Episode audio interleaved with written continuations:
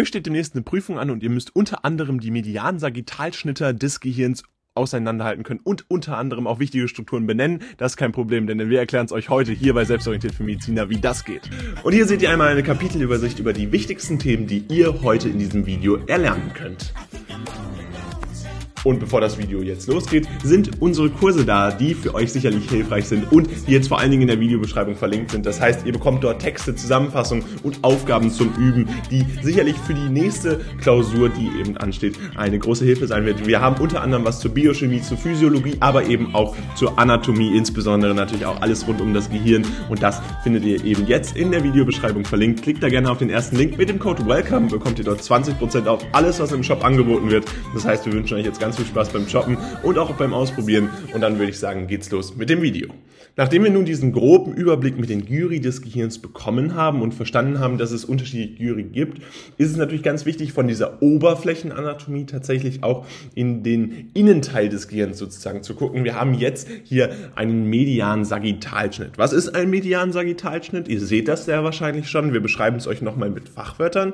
Letztendlich ist ein medianen Sagittalschnitt ein Schnittbild Anatomie gebräuchlicher Mechanismus, wo wir einen sagittalen Schnitt durch die Medianebene des Körpers bzw. des Organs und in diesem Fall eben durch das Gehirn vornehmen. Und wir sehen einmal diesen medianen Schnitt, der hier stattgefunden hat, legt dann natürlich verschiedene Strukturen frei, die oberflächlich nicht zu sehen sind und die dementsprechend eine enorme Bedeutung haben Beispielsweise das Corpus callosum äh, mit einer sehr wichtigen Bedeutung, welche natürlich nicht so klar wird, wenn man sich nur die Gyri des Gehirns anguckt. Deswegen müsst ihr euch immer wieder bewusst machen, warum diese medianen Sagittalschnitte so wichtig sind und natürlich auch sehr beliebt in den Prüfungen sind. Diese solltet ihr auf jeden Fall auswendig können und auch vernünftig benennen können. Dabei ist es so, dass ein median Sagittalschnitt des Gehirns, dass wir hier typischerweise die Fissura longitudinalis erreichen wollen bzw.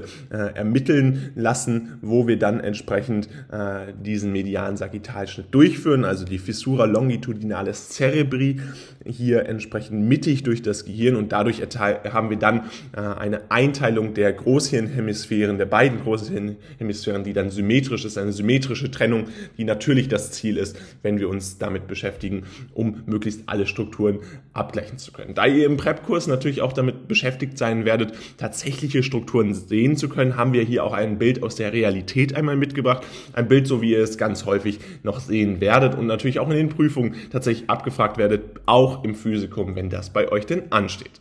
Dabei ist es so, dass die wichtigsten Strukturen, die hier zu sehen sind, natürlich eher im Inneren gelegen sind. Das Corpus callosum hatten wir gerade schon angesprochen. Äh, zusätzlich äh, natürlich auch diese wichtigen Strukturen wie das Mesencephalon, das Cerebellum, äh, die natürlich oberflächlich zu sehen sind, aber hier viel besser in ihrer Struktur verstanden werden können. Auch die Medulla spinalis haben wir hier natürlich entsprechend angeschnitten, aber eben auch kleinere Strukturen wie beispielsweise die Epiphyse oder die Hypophyse, äh, die hier verständlich werden und letztendlich der ganze Truncus cerebri, der hier darstellbar ist, also mit dem Mesencephalon pons und dem Myencephalon, was hier verständlich verständlich wird. Außerdem natürlich Thalamus und Fornix mit ihrer besonderen Bedeutung für die Struktur des Gehirns und für den Aufbau des Gehirns, was wir letztendlich nur so überhaupt nachvollziehen können. Und damit ist dieser Median-Sagittalschnitt in, dieser, äh, in diesem Fall beschrieben. Dabei ist natürlich ganz wichtig, dass ihr natürlich dann auch die Funktion dieses Median-Sagittalschnitts immer dann beschreiben müsst. Das würde aber bei diesem Teil des Videos jetzt zu weit führen. Das Video, was ihr euch jetzt hier angeguckt habt, ist jetzt leider vorbei. Allerdings haben wir noch ein weiteres Video, was euch sicherlich auch interessiert, denn es geht genau um dasselbe Thema und verstärkt da nochmal euer Wissen. Also bleibt jetzt dran und los geht's. Gucken wir uns dann die Hauptstrukturen des Gehirns an. Wir hatten gerade schon einmal angesprochen, dass man das typischerweise an einem medianen Sagittalschnitt macht und dementsprechend haben wir genau einen solchen medianen Sagittalschnitt hier mit den verschiedenen Bezeichnungen einmal vorliegen. Grundsätzlich ist das Gehirn ja als Enzephalon bezeichnet und ist damit die Steuerzentrale unseres Körpers. Dabei haben wir verschiedene Gehirnzellen, die miteinander verknüpft sind und die natürlich dann letztendlich als Teil des zentralen Nervensystems innerhalb des Knöchern knöchernen Schädels liegen und damit natürlich un unendlich viele äh, Bedeutungen haben. Wir sehen hier eben die wichtigsten Strukturen, die tatsächlich vorhanden sind. Dabei ist es grundsätzlich so, wie baut man das Gehirn auf, wie ist das Gehirn aufgebaut? Man unterteilt es eigentlich in fünf wesentliche Strukturen, nämlich in das Großhirn, also das Telencephalon, dann das Diencephalon, was das Zwischenhirn ist. Wir sehen es hier einmal schön bezeichnet.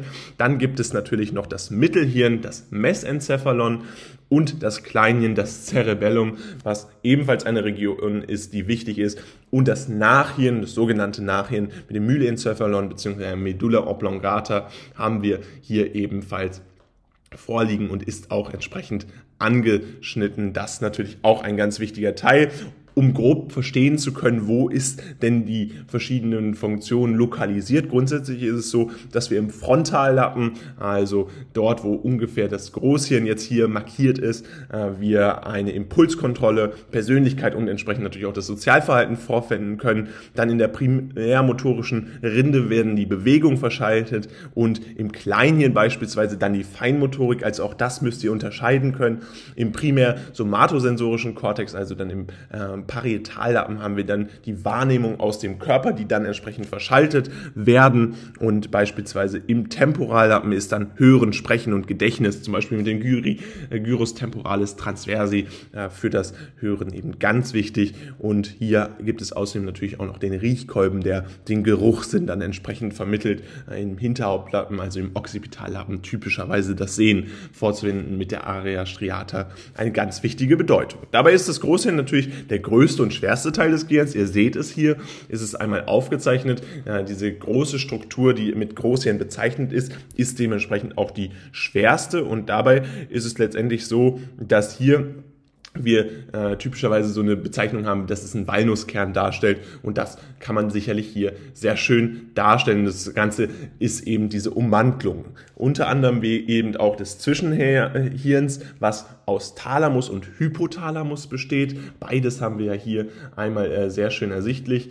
Ähm, die Struktur, die mit dem Zwischenhirn bezeichnet ist, entsprechend der Thalamus und doch fort. Dann der Hypothalamus. Dann gibt es den Hirnstamm, der stammesgeschichtlich und das ist immer so typisch ein Teil des Wissens, was man unbedingt haben sollte, insbesondere äh, in der Embryologie beziehungsweise auch in der Entstehung des Menschen, dass wir hier den ältesten Teil des Gehirns haben und der entsprechend aus Medulla oblongata und der Pons, also der Brücke des Gehirns letztendlich besteht und äh, dann natürlich auch das Mittelhirn Teil dieses Hirnstamms ist, das Mesencephalon, also auch ganz wichtig. Außerdem haben wir das Kleinhirn, das Cerebellum, was entsprechend oberhalb des Hirnstamms liegt und dabei äh, unterhalb der beiden Großhirnhemisphären sitzt. Äh, entsprechend äh, dort finden wir das Kleine und wir können es hier sehr schön sehen und hat eben seine besonderen Bedeutungen, die entsprechend insbesondere für die Feinmotorik enorm wichtig sind.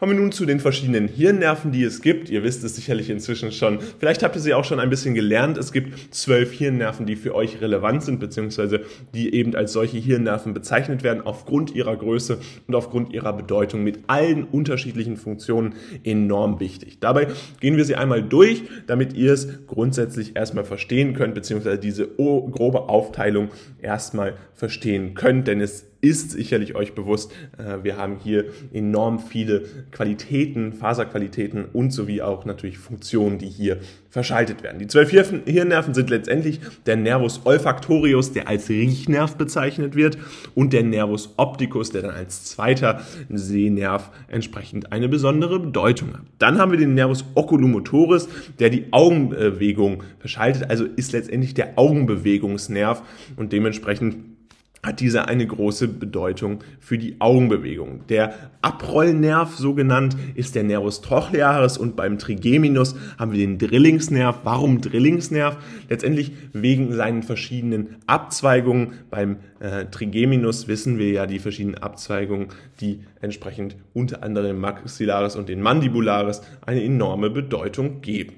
Dabei ist es so, dass wir den Nervus abducens, dann den Abziehnerv nennen und den Nervus facialis als Gesichtsnerv dann den siebten sehen, äh, den siebten Hirnnerv hier vorliegen haben. Beim Nervus vestibulocochlearis haben wir eine Zusammenlagerung von zwei wichtigen Nerven, die entsprechend das Hör- und Gleichgewichtsorgan dann bilden. Also hier auch immer wieder in äh, Bewusstsein rufen, warum wir überhaupt diese äh, Verbindung haben, dass wir hier eben eine besondere Bedeutung eben auch dann in der klinischen Seite des Ausfalls insbesondere von solchen Nerven haben, weil hier eben Hör- und Gleichgewichtsnerv verbunden sind. Der Nervus glossopharyngeus ist für den Zungen- und Rachenbereich zuständig und der Nervus vagus ist dann ein umherschweifender Nerv, könnte man letztlich sagen, also ein sehr großer Nerv, der unterschiedliche Funktionen im Hirn eben abtritt. Der Nervus accessorius ist letztendlich ein zusätzlicher Nerv, der zusätzlich noch hinzutritt und zusätzlich hilft und der Nervus hypoglossus ist der Unterzungennerv und hat damit natürlich auch eine besondere Bedeutung für die Stimmbildung beziehungsweise auch den Schluckakt hier insbesondere hervorzuheben. Dabei gibt es natürlich ganz viele verschiedene Eselsbrücken. Wir nennen euch äh, eine, die beispielsweise äh, hier genannt werden kann, nämlich Onkel Otto orgelt tagtäglich, aber freitags verspeist er gerne viele alte Hamburger. Damit habt ihr letztendlich eigentlich alle zwölf Nerven abgedeckt, aber ihr könnt euch am besten auch einen eigenen Spruch hier überlegen, also einen eigenen Merkspruch. Das ist immer sicherlich sinnvoll und ermöglicht es euch hier ganz hervorragend entsprechend diese verschiedenen Nerven zu lernen. Insbesondere, und das ist halt die große Arbeit, müsst ihr natürlich auch noch die Verläufe lernen und die werden wir in einem weiteren Video erklären. Vielleicht noch zu den Einteilungen der Nerven. Wir teilen ja grundsätzlich Nerven in sensorisch, motorisch und gemischte Nerven ein. Und dabei ist es so, dass wir sensorische Nerven, den äh, Olfaktorius, den Opticus und den Vestibulocochlearis haben, also den 1, den 2 und den 8. Hirnnerv, der hier entsprechend eine Bedeutung hat. Bei den motorischen gibt es den Oculomotoris, den Trochlearis, den Abducens, den Accessorius und den Hypoglossus, der eine Bedeutung für diese motorische Seite hat. Und dann können wir eben noch die gemischten Nerven sozusagen einteilen. Und das ist der Trigeminus, der Facialis, der Glossopharyngeus und der Vagus. Das heißt, hier könnt ihr euch insbesondere merken, wenn die Nerven besonders groß sind, besonders viel vermitteln müssen, dann werden sie tatsächlich auch äh, gemischt in der Einteilung der Nerven. Und das haben wir tatsächlich hier bei den Hirnnerven auch so vorliegen. Kommen wir nun zu der mimischen und der Kaumuskulatur. Und ihr seht es, wir haben hier einmal die verschiedenen Muskulaturen eingezeichnet, beziehungsweise die verschiedenen Muskeln eingezeichnet und wollen euch jetzt grob erklären, worum es hier geht bei der mimischen Muskulatur, beziehungsweise bei der Kaumuskulatur. Grundsätzlich erstmal wollen wir diese Begriffe erklären und dabei ist es so, dass die mimische Muskulatur eine Gruppe von Muskeln bezeichnet, die letztendlich im Gesicht natürlich vorhanden sind. Das ist ganz logisch. Wir haben hier äh, eine besondere Bedeutung für die Mimik und die Mimik ist ja letztendlich nichts anderes als die emotionale Lage bzw.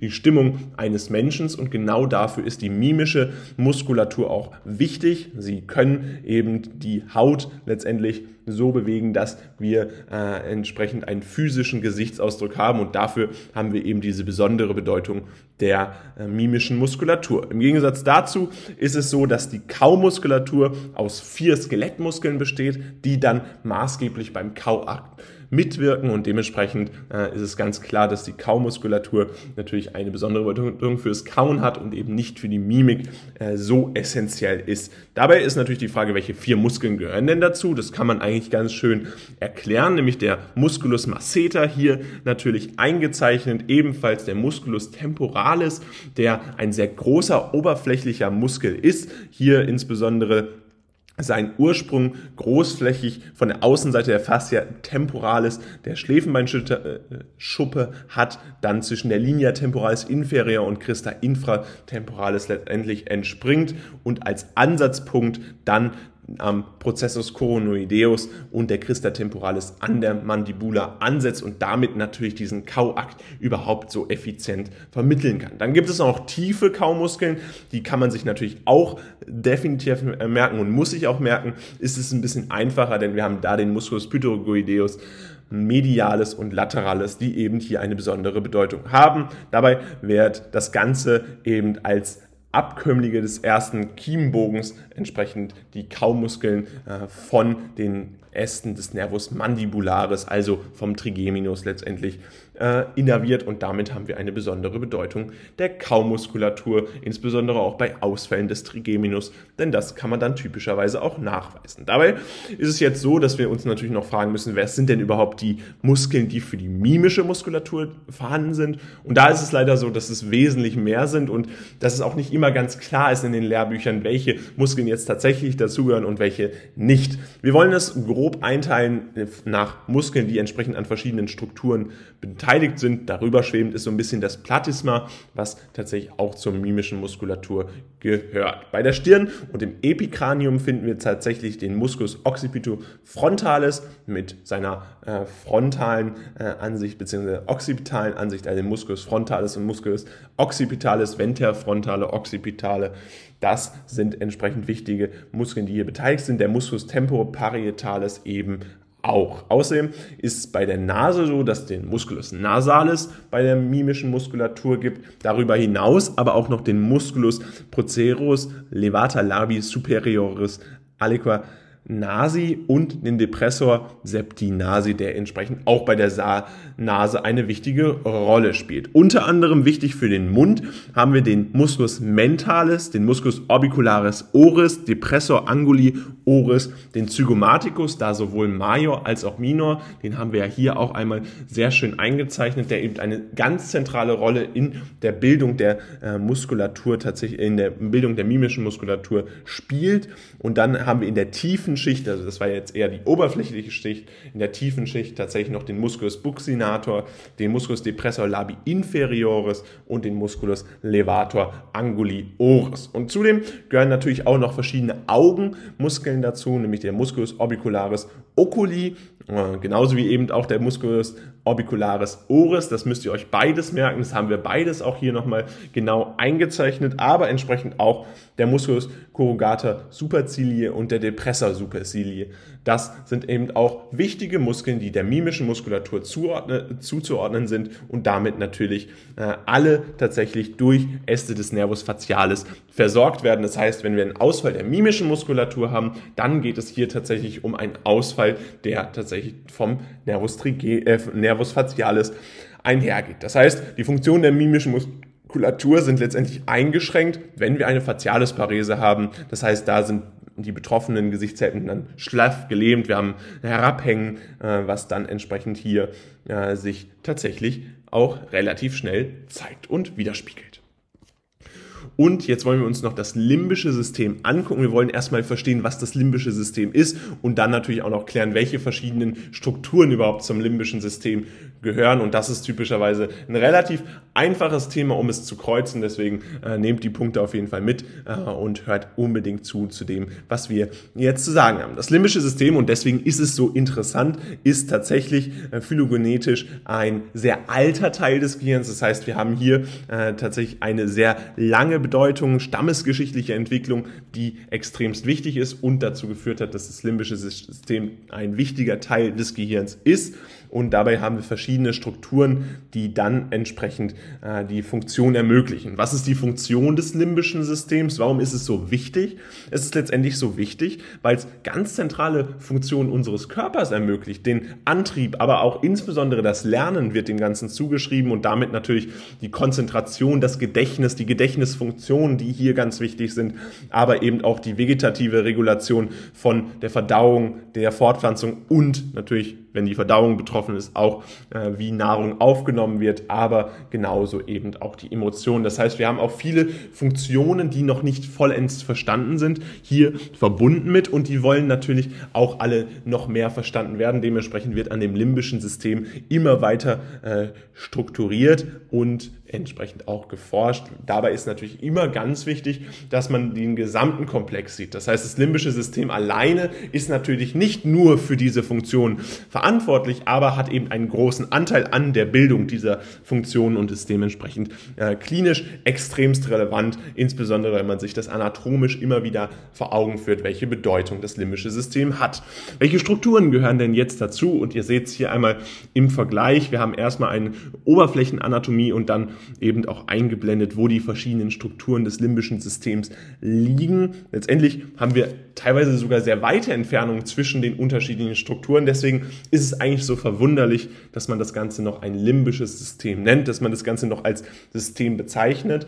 Denn äh, tatsächlich ist ja dieser äh, Abstand zwischen den verschiedenen äh, Teilen des Gehirns enorm groß. Dabei gehören die Corpora mammillaria dazu, der Fornix cerebri, äh, hier einmal sehr schön eingezeichnet, zusätzlich der Gyrus singuli, Gyrus parahypocampalis, aber genauso auch der Hippocampus sind beides Teile des limbischen Systems und ebenfalls das Corpus amygdaloideum, also die Amygdala, ist auch beteiligt an der Bildung des limbischen Systems und Subiculum, den Indusium griseum und der Nucleus interpeduncularis, der hier beim limbischen System eine wichtige Rolle spielt und eben Teil dieses limbischen Systems ist und damit ganz verschiedene Funktionen ausführt. Wir wollen diese Funktionen bei den wichtigsten Teilen, die wir hier auch einmal angemarkert haben, entsprechend benennen. Dabei ist es so, dass die Mamillarkörper letztendlich äh, im Rahmen des Pappes-Neuronenkreis äh, wichtig sind für die Gedächtnisbildung, aber darüber hinaus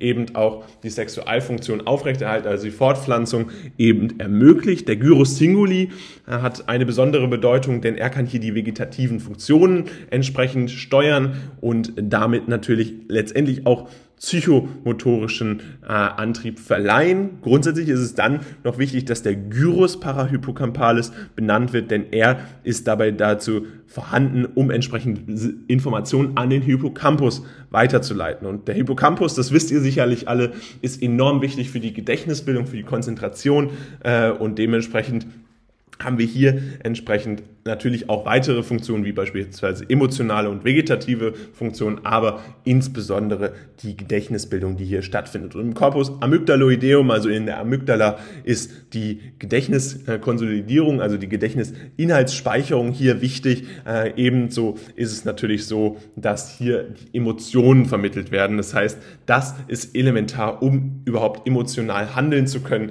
Und dadurch haben wir natürlich auch hier gewisse vegetative und sexuelle Funktionen, die im limbischen System über das Amygdala tatsächlich vermittelt werden.